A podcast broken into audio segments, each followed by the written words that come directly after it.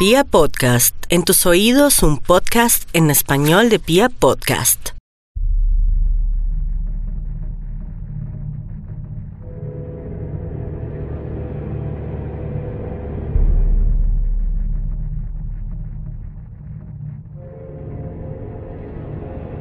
Estoy seguro, completamente seguro, que usted también ha escuchado historias como las que le voy a narrar a continuación.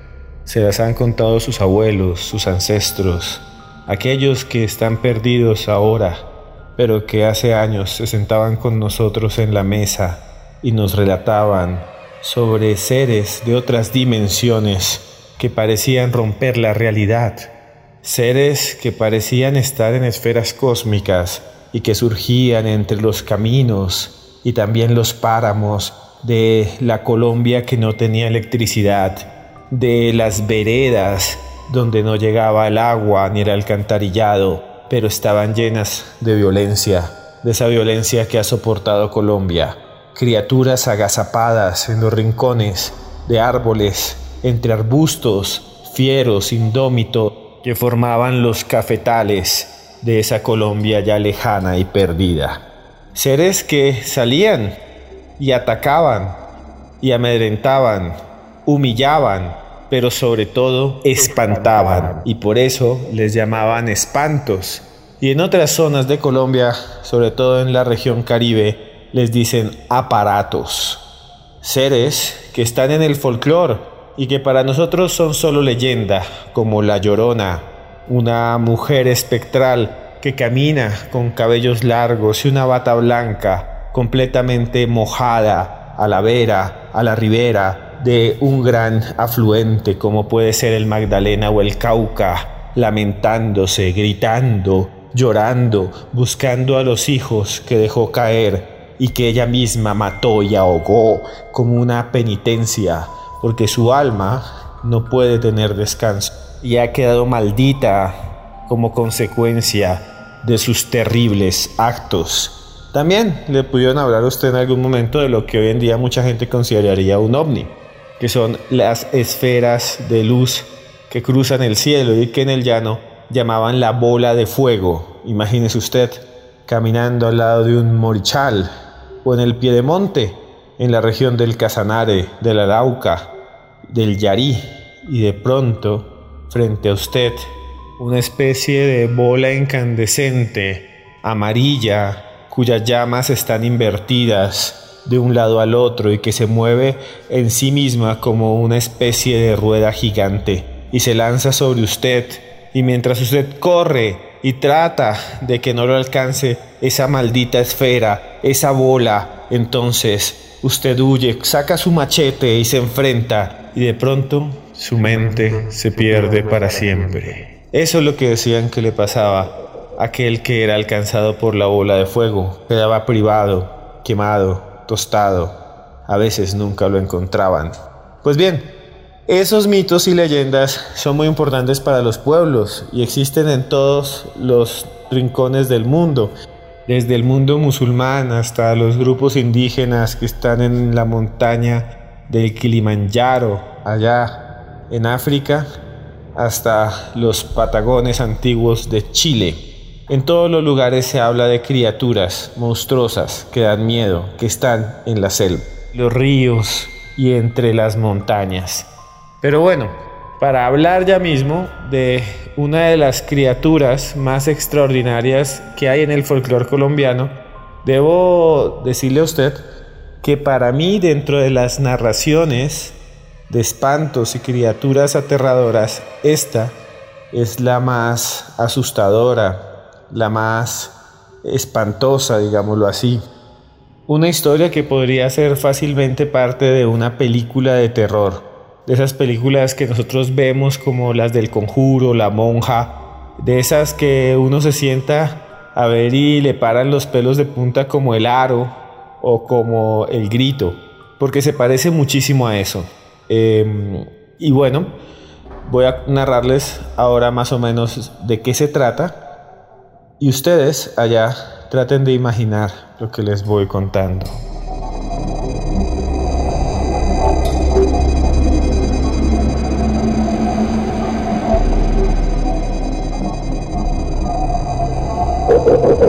Viajamos a los años 40. Todavía hay ferrocarriles en Colombia. Todavía hay coteros que cargan de un lado al otro, de un pueblo al otro, bultos gigantes que surgen de los frutos de la tierra, papa, yuca, uyama. Es un mundo distante del nuestro. Es un mundo en el cual las personas no vivían más allá de los 50 años, en los que usaban telegramas que eran como papeles que se enviaban por clave morse de un pueblo a otro. Es un mundo donde los liberales y los conservadores se mataban a machete y se cortaban los cuellos con cortes como el de corbata cuando degollaban a alguien y le sacaban la lengua. Y entonces, desfigurado y horrendo, el cuerpo quedaba como si tuviera una corbata de carne, que era nada más y nada menos que la lengua que había jalado el asesino hacia abajo de la mandíbula. También eran tiempos de cafetales, inmensos cafetales, por todo el país.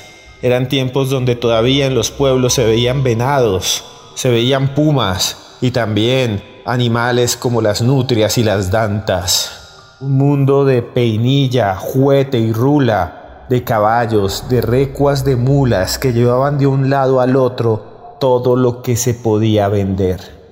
Y en ese mundo habían historias aterradoras, habían historias horrendas, como la que atestiguaban muchos de los que andaban por la región del Tolima y Antioquia, esas zonas en donde iban todos aquellos que querían abrir montaña, selva y hacerse su finquita, todos aquellos que colonizaban los baldíos de la cordillera central de Colombia. Y entonces Dicen algunos que cuando estaban por esas viejas trochas polvorientas, llenas de fango y barro, a veces cuando estaban a punto de llegar a la cima, observaban una figura fantasmal en medio de la noche. Era una niña, era una niña pequeña que venía hacia ellos, una niña que parecía estar perdida, desorientada, Muchos creían al comienzo que era una vecinita, la hija de una familia del campo que había salido al camino a pedir cualquier cosa, plata, comida, o tal vez alguien que se había fugado. Sin embargo, eh, la chiquilla tenía algo extraño sobre su vestido, que además era realmente raro. La niña siempre aparecía, decían los testigos, vestida de blanco de blanco profundo inmaculado, como si no se hubiera manchado del barro de los caminos. Y además, sus medias, llevaba unas medias, unas medias veladas blancas, blancas, blancas, blancas, como si fueran del hielo, y también unos zapatos blancos y una falda que tenía encajes y que era larga que bajaba de la rodilla y después ceñida a la cintura, cintura infantil de la criatura, y después seguía subiendo, volviéndose como una borla, como si fueran pétalos de una rosa gigantesca y pura hacia el cuello, de donde descolgaban lentejuelas que brillaban entre la penumbra. Y entonces la niña, que era blanca también, y tenía los labios rosados pero sin maquillaje y los ojos grandes y verdes o azules como si fuesen las aguas de una laguna profunda e inmaculada. Tenía su cabello negro y encima una diadema como una especie de peinadora que llevaba también el adorno de una flor de plata. Parecía que iba directo a la primera comunión, que se había salido de la iglesia del pueblo y se había escapado por las montañas, o que estaban en plena fiesta de primera comunión y la niña había bajado. La niña, que se le aparecía así, o se le aparece según algunas personas, a los caminantes, se le fue acercando lentamente al hombre que se la encontró. Y entonces sin decir nada más, extiende su mano derecha y en esa mano lleva una carta. ¿Qué hace entonces el hombre? Hay dos opciones. Una, coger la carta y la otra, huir. Dicen los testigos y dicen los registros de los folclorólogos que el que cogía la carta descubría que había extrañas inscripciones encima que no podía leer, como si fuera una letra de otra realidad. Algunos dicen que sí había un nombre y una dirección, pero completamente incoherente. Dicen que el que recibe la carta de repente queda privado y después despierta luego de varias horas en un paraje desconocido, arriba de un árbol gigantesco, encima de una piedra en la mitad de un río o en la cima de una montaña, en un peñasco del cual no puede bajarse. Eso le pasaba supuestamente al que cogía la carta, pero ¿qué le pasaba al que no? En teoría, los que veían a la niña que le ofrecía la carta y huían, sobrevivían y sentían que atrás los perseguía algo horrendo, gigante, como si la niña fuera en realidad una especie de insecto monstruoso que quisiera devorarle hasta la última gota de su carne y de su sangre. Y entonces esta es, señores, la historia de la niña de la carta. ¿Y cómo explican muchos la existencia de esta criatura? Pues bien, es muy triste y tiene que ver un poco con la violencia colombiana y, en fin. Se habla de que alguna vez esa niña era una niña tranquila, linda, que se la pasaba con los papás y que por razones políticas, el día de su primera comunión, el día en que su papá la había llevado a la iglesia y había probado por primera vez el cuerpo de Cristo representado en una hostia, ese día, ese mismo día en que le hicieron una fiesta, en la cual estaban todos sus amiguitos, los tíos, los primos, comiendo gallina, pasándola bueno, y ella vestida con su traje blanco de primera comunión, llegaron los enemigos de su familia hasta la finca armados de revólveres y fusiles, porque eran de otro partido político. Mataron a cada uno de los que estaban allí en una masacre horrenda. Luego llevaron la niña a un lado, la violaron entre todos los malhechores y después la degollaron.